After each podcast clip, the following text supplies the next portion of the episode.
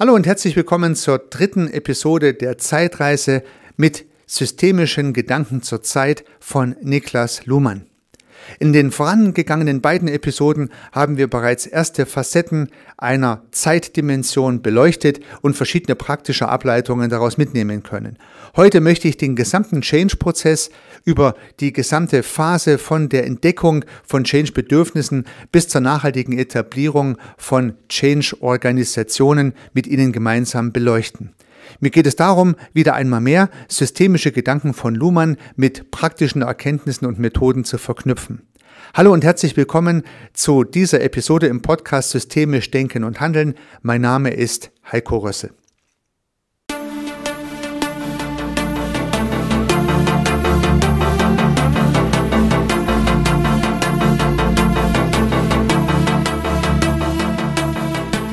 Auch in dieser Episode möchte ich wieder am Gedankenexperiment des Flusses anknüpfen und möchte das Bild, welches ich in den letzten beiden Episoden schon entwickelt und vervollständigt habe, heute wiederum aufgreifen und noch weiter entwickeln.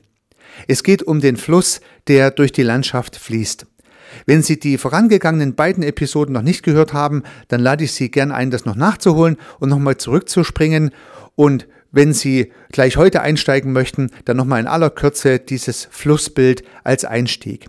Es geht darum, dass wir als Beobachter an einem Ufer sitzen, auf einer Bank, auf einer Böschung und sehen von dort aus einen großen, breiten Fluss, einen Strom dahin fließen. Wir sehen das jenseitige Ufer mit einer schönen Landschaft, wir sehen das diesseitige Ufer, auf dem wir sitzen und wir sehen den Fluss, wie er dahin gleitet. Auf diesem Fluss haben wir im letzten Podcast ein Schiff konstruiert und auf diesem Schiff sitzt ein Kapitän, der schaut in die Richtung des fließenden Flusses, weil der muss ja schließlich das Schiff richtig steuern, dass es nirgendwo aneckt. Soweit mal dieses Gedankenexperiment. Und nun lässt sich das fließende Wasser als Fluss der Zeit, Pantarei, alles fließt, identifizieren. Das heißt also, unser Leben fließt davon, die Zeit geht immer weiter, sie lässt sich nicht aufholen, sie lässt sich nicht wirklich stoppen, sondern sie läuft von der Uhr unerbittlich herunter. Und der Fluss ist ein Synonym dafür. Und der Fluss der Zeit geht gemächlich dahin, kontinuierlich in der Regel, stellen wir uns vor, der Fluss fließt also gleichmäßig dahin und soll die Zeit symbolisieren. Das Schiff, was nun auf diesem Fluss fährt und sich vielleicht einfach nur treiben lässt, dieses Fluss ist dann oder dieses dieses Schiff ist dann genauso schnell unterwegs wie der Fluss, lässt sich also im Fluss der Zeit mitbewegen, so wie höchstwahrscheinlich die meisten Menschen sich irgendwo ohne große Gedanken in der Zeit bewegen und einfach ihr Tagesgeschäft erledigen, genauso wie der Kapitän navigiert, so dass das Schiff immer gut durch die Zeit kommt, könnte man sagen.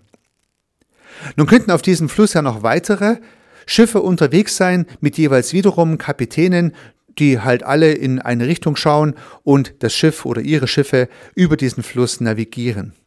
Als Beobachter auf der Böschung eines Ufers können wir nun den Fluss und auch die Geschwindigkeiten der Schiffe feststellen und können sie ins Verhältnis setzen. Wir können also feststellen, welche Schiffe sind schneller unterwegs als andere, welche Schiffe holen auf, welche fallen zurück, welche sind so schnell wie der Fluss, welche sind vielleicht schneller als der Fluss oder langsamer als der Fluss. Wir können also Unterschiede identifizieren, nicht nur im Verhältnis zur Zeit im Allgemeinen, zum Fluss, sondern auch im Verhältnis zu anderen Schiffen in dem Beispiel.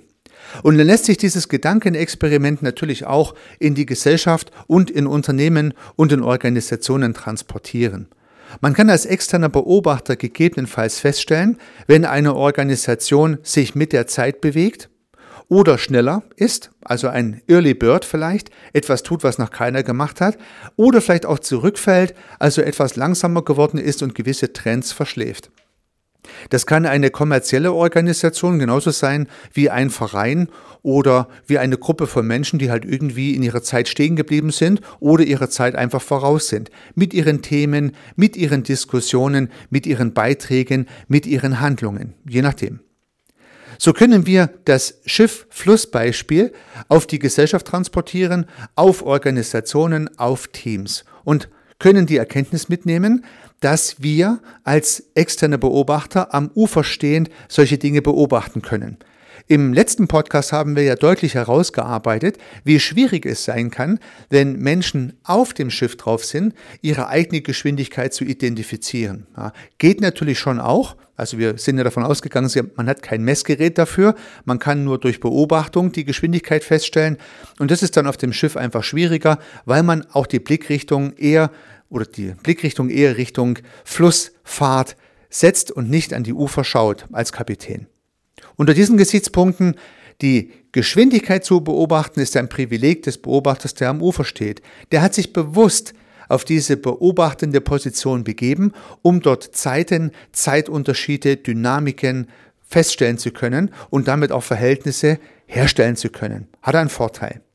Und wir haben auch im letzten Podcast herausgearbeitet, dass es wichtig ist, dass diese exponierte Beobachtungsfunktion, diese exponierte Beobachtungsstelle auch sehr wohlwollend und freundlich mit denen kommuniziert wird, die beobachtet werden. Dass man sie nicht agitiert, nicht zusammenscheißt sozusagen, fahr schneller könnte man sagen, sondern einfach nur sagt, ich habe eine Beobachtung gemacht, die du vielleicht so nicht machen konntest. Dafür konntest du vielleicht Beobachtungen machen, also beispielsweise das Navigieren des Schiffs im Tagesgeschäft auf dem Fluss, die ich nicht machen konnte. Die Wertschätzung der jeweils anderen Partei trägt vielleicht dazu bei, dass zunächst mal eine gewisse Bereitschaft besteht, über diese Veränderungsdynamiken mal nachzudenken und den eigenen blinden Fleck, den man vielleicht hat, an der Stelle auch ein Stück weit zu akzeptieren. Das heißt, der erste Schritt eines jeden Veränderungsprozesses, der von außen angestoßen wird, ist eine wohlwollende gut gedachte Kommunikation die Bereitschaft herstellt, die im Prinzip erstmal die Awareness herstellt, über Changes, Veränderungsprozesse nachdenken zu wollen. Solange niemand auf dem Schiff auf die Idee kommt, etwas verändern zu wollen, ist ja zunächst mal auch keine Motivation da, überhaupt einen Change durchzuführen. Das wäre also der erste grundlegende Schritt zu erkennen, dass man, wenn man im Tagesgeschäft gefangen ist, gegebenenfalls Veränderungsdynamiken, die um einen herum passieren, gar nicht mehr zur Kenntnis nimmt. Schritt eins: eine wohlwollende Kommunikation des Beobachters vom Ufer mit den Kapitänen in den diversen Schiffen, mit denen man halt jeweils reden möchte. So nun kann es ja verschiedene Gründe geben, warum jetzt jemand, der eine Beobachtung teilt und sagt, ja, okay, verstehe ich, ähm, es gibt hier einen Change-Bedarf. Nun kann es ja verschiedene Gründe geben, dass so ein Change stattfinden kann. Also Erstmal ist die Notwendigkeit gegeben, dass man überhaupt drüber nachdenken wollen möchte. Und wenn die nun gegeben ist, kann es zwei Gründe geben, die hier berücksichtigt werden können. Entweder möchte man sich aus einer prekären, schwierigen Situation befreien also man stellt fest, da gibt es ein Defizit, da müssen wir was tun. Also man möchte eine Situation verlassen, man ist vielleicht zu langsam und möchte wieder aufholen mit den anderen, wenn man es im Zeitverlauf sieht. Oder es gibt eine Situation, dass man nach vorn preschen möchte. Man möchte andere überholen und möchte dadurch Vorteile erringen, in welcher Art auch immer das sein mag. Also es gibt das Argument, etwas zu verlassen, was man selber als defizitär identifiziert hat durch diese Beobachtung oder äh, man möchte durch diese Beobachtung und die Feststellung, dass hier andere Dynamiken möglich sind, diese Dynamiken auch nutzen und zum Beispiel agil nach vorn preschen und nach vorn rudern, wenn man so möchte, schneller sein als die Zeit und vielleicht auch schneller sein als die Wettbewerber, seiner Zeit voraus sein im wahrsten Sinne des Wortes. Wenn man sich diese beiden Motivationsfaktoren anschaut, sind beide sicherlich valide, eine gute Motivation aufzubauen. Wichtig empfinde ich immer, dass das nicht nur die Meinung des jeweiligen Chefs oder Leiters oder der Leiterin sein sollte, sondern dass man das Team mitnimmt. Also wenn der Kapitän halt auch noch eine Mannschaft hat auf dem Schiff, dann ist es wichtig, dass die Mannschaft in solche Prozesse umfassend eingebunden wird und früh eingebunden wird und nicht irgendwann ganz am Ende aller Überlegungen erfährt, okay, wir müssen jetzt hier was umstellen. Ja, dann ist mit Widerständen zu rechnen. Das gleiche Problem, was ich eingangs mit dem Kapitän erwähnte, dass auch er sanft überzeugt werden muss, dass Changes vielleicht notwendig sind, trifft natürlich dann auf die Mannschaft auch ganz genauso zu. Auch dann, wenn übrigens der Chef oder die Chefin der Auffassung ist, man sollte was verändern, heißt es ja noch lange nicht, dass das für das Team auch zutrifft. Also immer eine gute Kommunikation notwendig und das Rausarbeiten der Motive sinnvoll. Widmen wir uns nun mal den Horizonten, die sich aus Sicht des Schiffes ergeben. Denn wenn der Kapitän nach vorn schaut, dann sieht er ja dort einen Horizont, ein Ziel in irgendeiner Art und Weise, auf das er zu navigiert. Dafür steht er ja an Bord, dazu hat er ja das Ruder oder das Steuerrad in der Hand, dazu liest er ja die Seekarte, dazu versucht er ja immer schön im Fluss zu bleiben, im wahrsten Sinne des Wortes. Das heißt also, er hat einen Zukunftshorizont. Und laut Husserl, ein Phänomenologe, den Luhmann hier auch zitiert, gibt es immer einen Doppelhorizont, zwei Horizonte. Der eine Horizont ist der Blick nach vorn, der andere Horizont ist der Blick zurück in die Vergangenheit. Beide Horizonte übrigens sind unendlich. Das heißt, man kann immer weiter in die Zukunft schauen, man kann immer weiter in die Vergangenheit schauen und der Horizont geht sozusagen mit. Und das kann man sich wieder am Flussbeispiel wirklich wunderbar vorstellen. Da steht nun der Kapitän auf seiner Brücke und schaut nach vorn Richtung der Ziel- oder Landmarke, die er annavigiert. Vielleicht ist es eine Boje, ein Leuchtturm, eine Landmarke, ein Kirchturm, was auch immer her entsprechend hernimmt, um dorthin zu navigieren. Und dieses Ziel wird dann irgendwann erreicht, aber sobald er dort ist, wird er feststellen, dass der Fluss weiterfließt und er muss wieder ein neues Ziel anvisieren und wieder ein neues Ziel und wieder ein neues Ziel und so ergeben sich ja Routen und Kurse, die immer dafür geeignet sind, das eine Ziel nach dem anderen anzufahren. Das ist der Job vom Kapitän übrigens. Er muss schauen, dass er den jeweiligen Horizont erreicht und sich planend überlegt, wie er dahin kommt. Sein Tagesgeschäft, seine Navigation. So und genauso kam man natürlich irgendwo her, hat irgendeine Situation verlassen, eine Situation, die in der Vergangenheit hinter ihm lag, die er schon erfolgreich bewältigt hat. Jetzt hier für diese Change-Motivation, für dieses Bild nicht ganz so entscheidend. Hier ist eher der Blick nach vorn das Wichtige. Und nun braucht man für den Blick nach vorn natürlich entsprechende Ziele. Der Kapitän, der hat ja so ein Ziel, sonst würde er es ja nicht anvisieren können. Und nun müssen wir ein kleines weiteres Gedankenexperiment einführen, weil das Bild des Flusses kann man doppelt verwenden, so eine Art Re-Entry. Das Bild kann in sich selber wieder eintreten. Ich versuche das mal mit Ihnen gemeinsam zu denken. Also wir haben das Schiff, was im Tagesgeschäft auf dem Fluss treibt und entsprechend so navigiert, dass es halbwegs passt. Nun haben wir mit dem Kapitän gesprochen und ihn davon überzeugt, dass man durch eine Veränderung etwas erreichen könnte, was gut ist. Eine defizitäre Situation wird behoben, eine progressive Situation könnte hergestellt werden, wenn man etwas verändert bei dieser Schifffahrt. Dazu haben wir mit dem Kapitän unsere Beobachtung geteilt. Man könnte sich das so vorstellen, dass wir ihn in Gedanken von seinem Schiff runtergeleitet haben. Er hat sich mit uns auf die Bank gesetzt und hat sich selber beobachtet. Der Kapitän saß neben uns auf der Bank. Wir haben gemeinsam mit ihm diese Schifffahrt beobachtet. Er hat sich selber gesehen auf dem Schiff. Er hat selber gesehen, dass er nach vorn geschaut hat und er kann nun mit der anderen Perspektive neben uns sitzend andere Dinge sehen. Er hat seinen blinden Fleck eliminiert. Und das ist sozusagen der erste Schritt, die Voraussetzung eines jeden Change-Prozesses. Denn wenn Sie die Person, die irgendeinen Change-Prozess initiieren und veranlassen soll, nicht davon überzeugen können, dass es diese Person tut, ja, dann wird es keinen Change-Prozess geben, egal ob im Verein, in der Familie oder halt auch in kommerziellen Organisationen. So nun hat diese Person, die neben Ihnen sitzt, diese Situation erkannt, beobachtet eigene Schlussfolgerungen gezogen und stimmt nun zu, ja, hier müsste man was verändern. Und nun heben wir dieses Flussbild auf eine Metaebene. Und das ist jetzt der entscheidende Gedankenschwenk. Nun geht es nicht mehr ums Tagesgeschäft, dass dieses Schiff einfach von einem Leuchtturm zum anderen navigiert und möglichst nicht am Ufer aneckt. Dieses Tagesgeschäftbild legen wir zur Seite, verwenden aber das gleiche Flussbild in einer Metaebene. Nun geht es darum, im Fluss der Veränderung, wenn man so möchte, ein Ziel anzunavigieren. Nun geht es nicht mehr um den Leuchtturm, nun geht es um die Frage, was wird anders sein, wenn wir etwas verändert haben? Was wird anders sein, wenn wir etwas verändert haben? Auch hier haben wir wieder den Doppelhorizont in diesem Metafluss der Veränderung. Das heißt, wir schauen nach vorn und schauen uns die Dinge an, die anders sein werden, wenn Veränderungen erfolgreich durchgeführt wurden. Und wir schauen zurück und betrachten, welche Ressourcen wir in der Vergangenheit genutzt und gefunden haben, die wir für diesen Veränderungsprozess gut verwenden können. Ich bin auf diesen Sachverhalt bereits bei den Sinndimensionen schon mal eingegangen. Nun haben wir den Vorteil dieses Flussbildes als Metabild, als Metabild nochmal verwenden zu können, können also mit dem gleichen Modell arbeiten und stellen uns die Frage, was ist eigentlich unser Leuchtturm? Was wollen wir erreichen mit dem Change-Prozess? Auf was können wir uns freuen, wenn es fertig ist, dieser Change? Und diese Frage wird häufig nicht gut beantwortet, jedenfalls meine Beobachtung.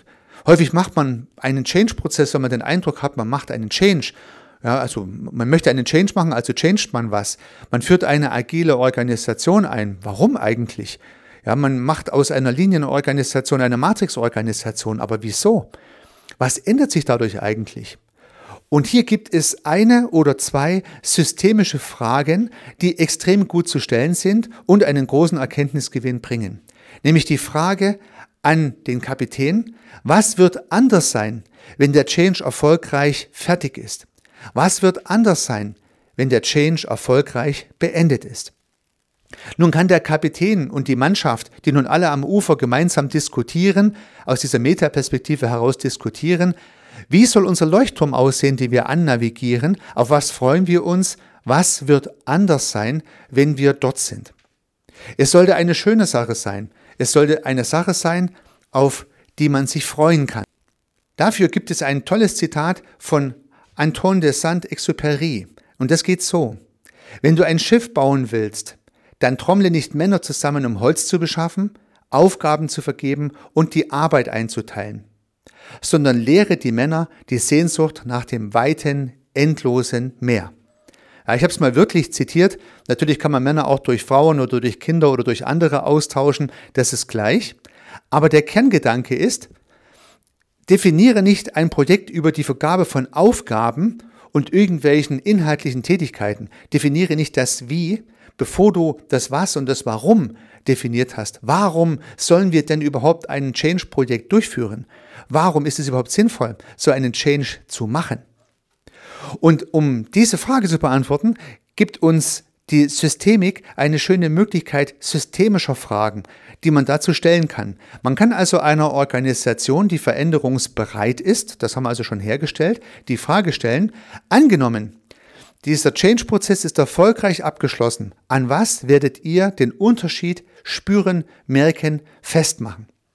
An was werdet ihr den Unterschied feststellen? Das ist eine super Frage. Ich habe mit dieser einfachen Frage schon sehr große Dynamiken ausgelöst und habe festgestellt, dass da ganz neue, ganz tolle, ganz andere Gedanken gekommen sind, als man ursprünglich annahm. Das heißt, da kommen neue Ideen hinzu, neue Gedanken hinzu und die Menschen sollen sich in diesen Prozess einbringen und ihre Erwartungshaltung an dieses Change-Projekt oder an diesen Change-Prozess formulieren. Diese Dinge kann man sammeln und kann sie zu einer Auftragsklärung verdichten. Da weiß man dann hinterher auch, was man alles tun muss, um genau dorthin zu kommen, um Erwartungshaltungen zu erfüllen. Weil wie traurig wäre es, wenn die Leute viel Energie reinstecken, in unserem Flussbeispiel, viel rudern, Segel setzen und paddeln und am Ende kommen sie an und alle sind enttäuscht, weil das Ziel, wo man hingekommen ist, gar nicht das war, was man sich vorgestellt hat. Also, Erst den Leuchtturm definieren, das Ziel definieren und fragen, was anders sein wird, wenn dieses Projekt erfolgreich abgeschlossen wurde. Das empfand ich immer als sehr bereichernd, eine sehr gute Idee.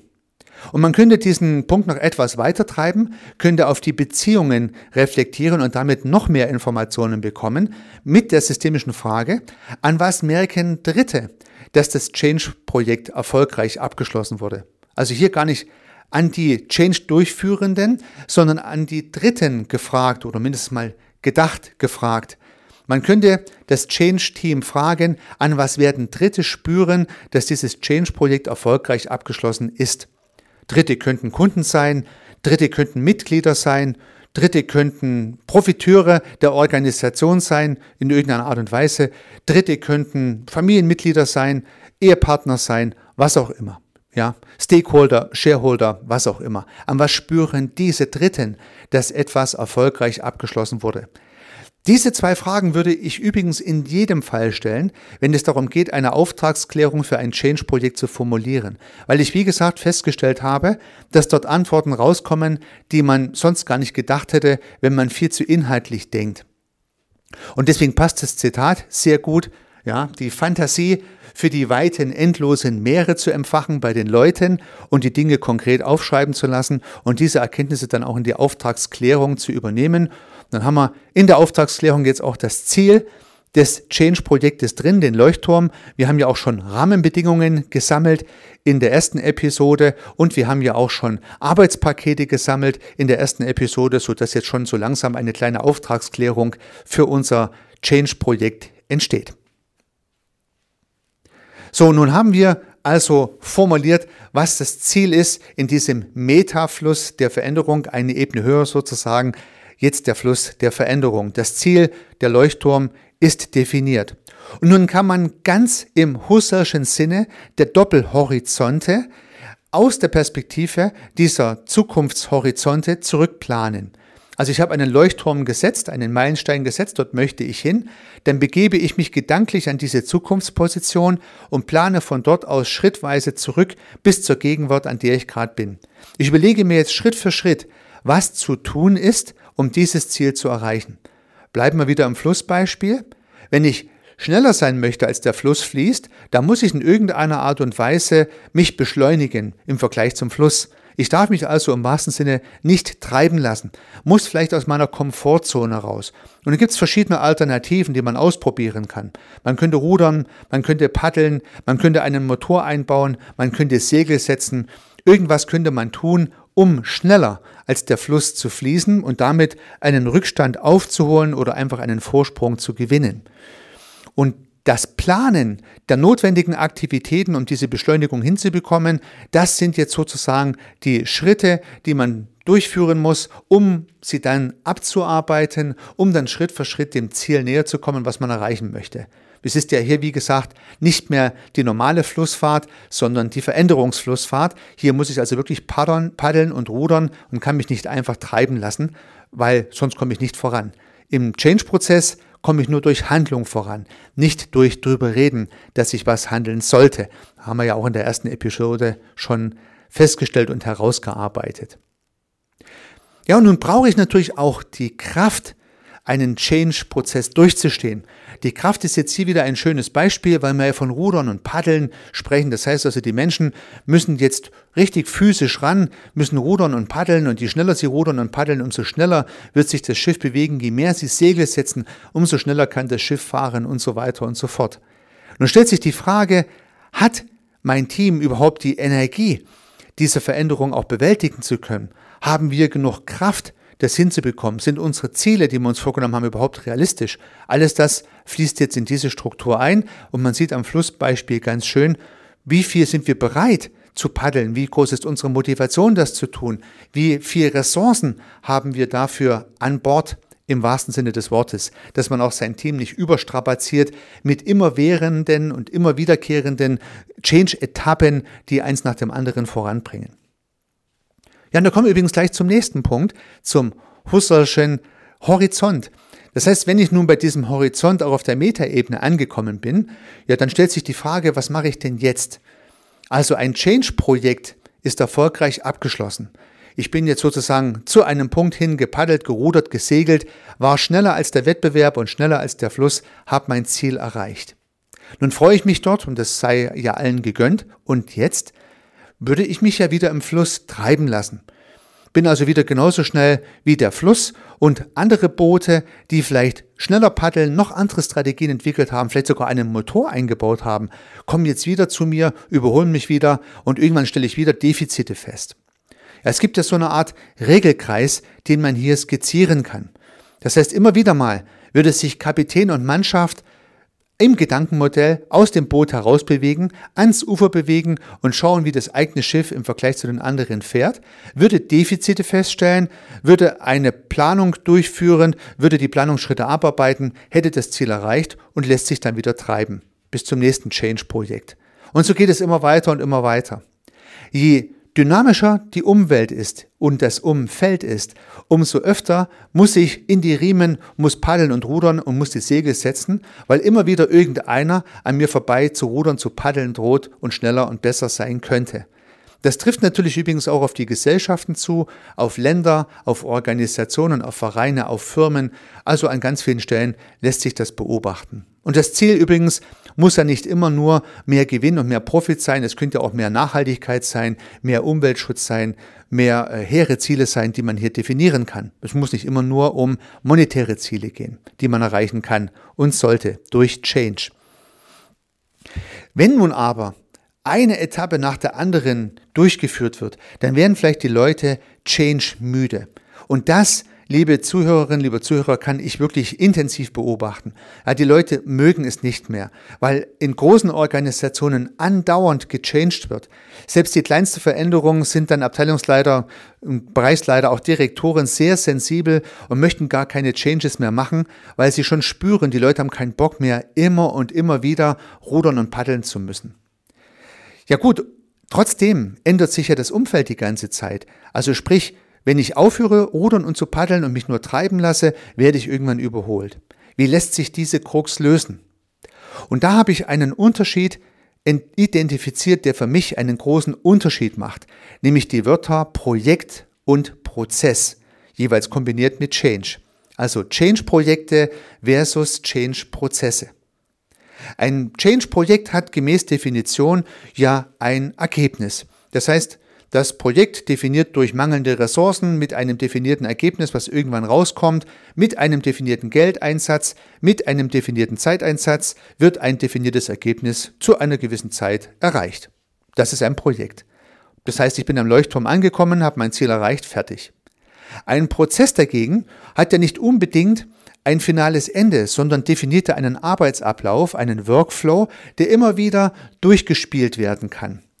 Wenn es also gelänge, anstatt einem Change-Projekt eine Change-Prozess-Kultur zu etablieren, eine Change-Kultur zu etablieren, die das Beobachten, das Feststellen von Defiziten, das Planen und Abarbeiten als ganz normale Handlungsroutine einbaut, ja dann sehe es doch ganz anders aus.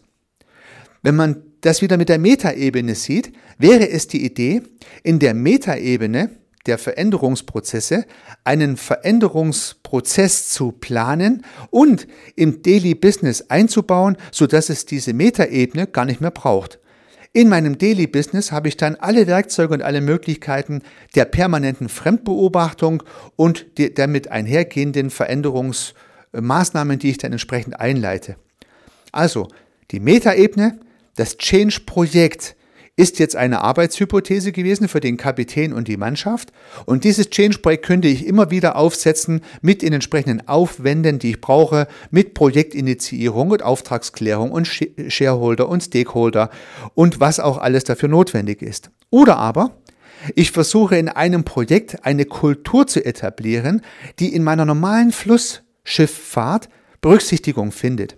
Also beispielsweise bestimme ich von vornherein Menschen, die eine andere Perspektive einnehmen, also zum Beispiel das Ufer anschauen und damit die Geschwindigkeitsveränderung feststellen. Oder ich beobachte die anderen Schiffe.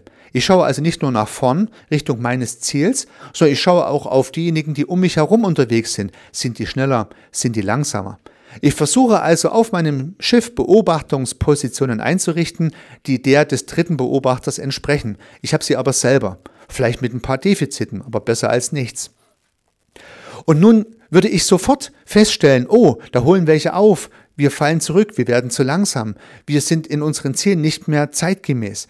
Dann könnte ich aus dem Defizit sofort in die Planung gehen und habe vielleicht schon die Segel, die Ruder, die Paddel, den Motor, was auch immer ich dafür bereitgelegt habe, parat und kann ihn anlassen und kann äh, die Geschwindigkeit steigern beispielsweise im Daily Business. Ich brauche dafür gar kein Projekt mehr. Ich habe es in mein normales Tun mit eingebaut. Wenn das gelingt, dann würde so ein Change-Prozess eine große Anzahl von Change-Projekten ersetzen. Und wie kann das funktionieren? Durch eine Veränderungskultur, die etabliert wird. Und dann sind die Schleifen, die gebaut werden, eher systemische Schleifen einer permanenten Verbesserung von Organisationen. Man versucht sich im Rahmen der Möglichkeiten selbst zu beobachten, versucht Defizite selbst festzustellen, sofort Handlungen festzulegen und die auch gleich abzuarbeiten, anstatt man jedes Mal akademisch darüber diskutiert. Vielleicht kann man sich immer wieder mal auch einen systemischen Berater und Prozessbegleiter hinzuziehen, der eine zusätzliche Fremdperspektive gibt. Vielleicht braucht es auch jemand, der den Prozess mit aufbaut und etabliert und vielleicht auch ein Stück weit überprüft, ob der Prozess regelmäßig durchgeführt wird. Aber das Bestreben sollte sein, nicht ein Change-Projekt nach dem anderen durchzupeitschen, durch die Organisation und alle Beteiligten müde zu machen, sondern stattdessen lieber eine Kultur zu etablieren, die Veränderung normal werden lässt und die dafür sorgt, dass gar keine Projekte mehr notwendig sind. In diesem Sinne denke ich, mit dieser dritten Episode einen würdigen Abschluss dieser Dreier Zeitreisen-Episoden gefunden zu haben am besten einen Change-Prozess, eine Change-Kultur etablieren, die die Beobachtungsposition des Beobachters vom Ufer gleich mit aufs Schiff nimmt, ob man sich dann mal schnell ausklingt und ans Ufer geht oder ob man auf dem Schiff Beobachter initiiert, die das Umfeld beobachten. Das kann nun der Kapitän so gestalten, wie er möchte. Aber dann braucht er natürlich den dritten Beobachter nicht und auch keine aufwendigen Initiierprozesse mehr. Vielleicht gelingt das, vielleicht gelingt das nicht auf Anhieb, aber ich glaube, unsere Zeit erfordert das. Wir müssen Organisationen und Strukturen etablieren, die schnell und effizient auf Veränderungen reagieren können, sonst haben wir immer wieder mit Defiziten und Veränderungsprojekten zu kämpfen. So wünsche ich Ihnen bei Ihren Veränderungen ganz persönlich, bei den Veränderungen in Ihren Organisationen und bei den Veränderungen, die Sie begleiten dürfen, sehr viel Erfolg. Unternehmen Sie was, Ihr Heiko Rosse.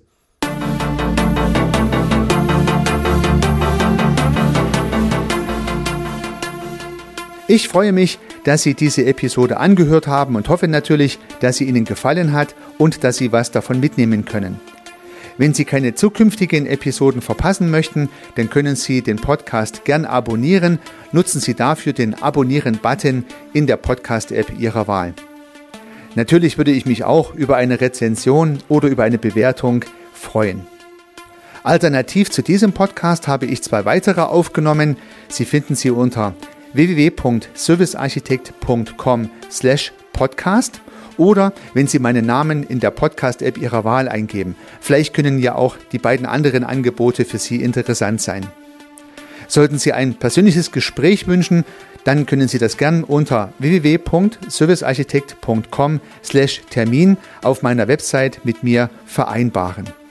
Ansonsten freue ich mich auf ein Wiederhören. Bis dahin, Ihr Heiko Rössel.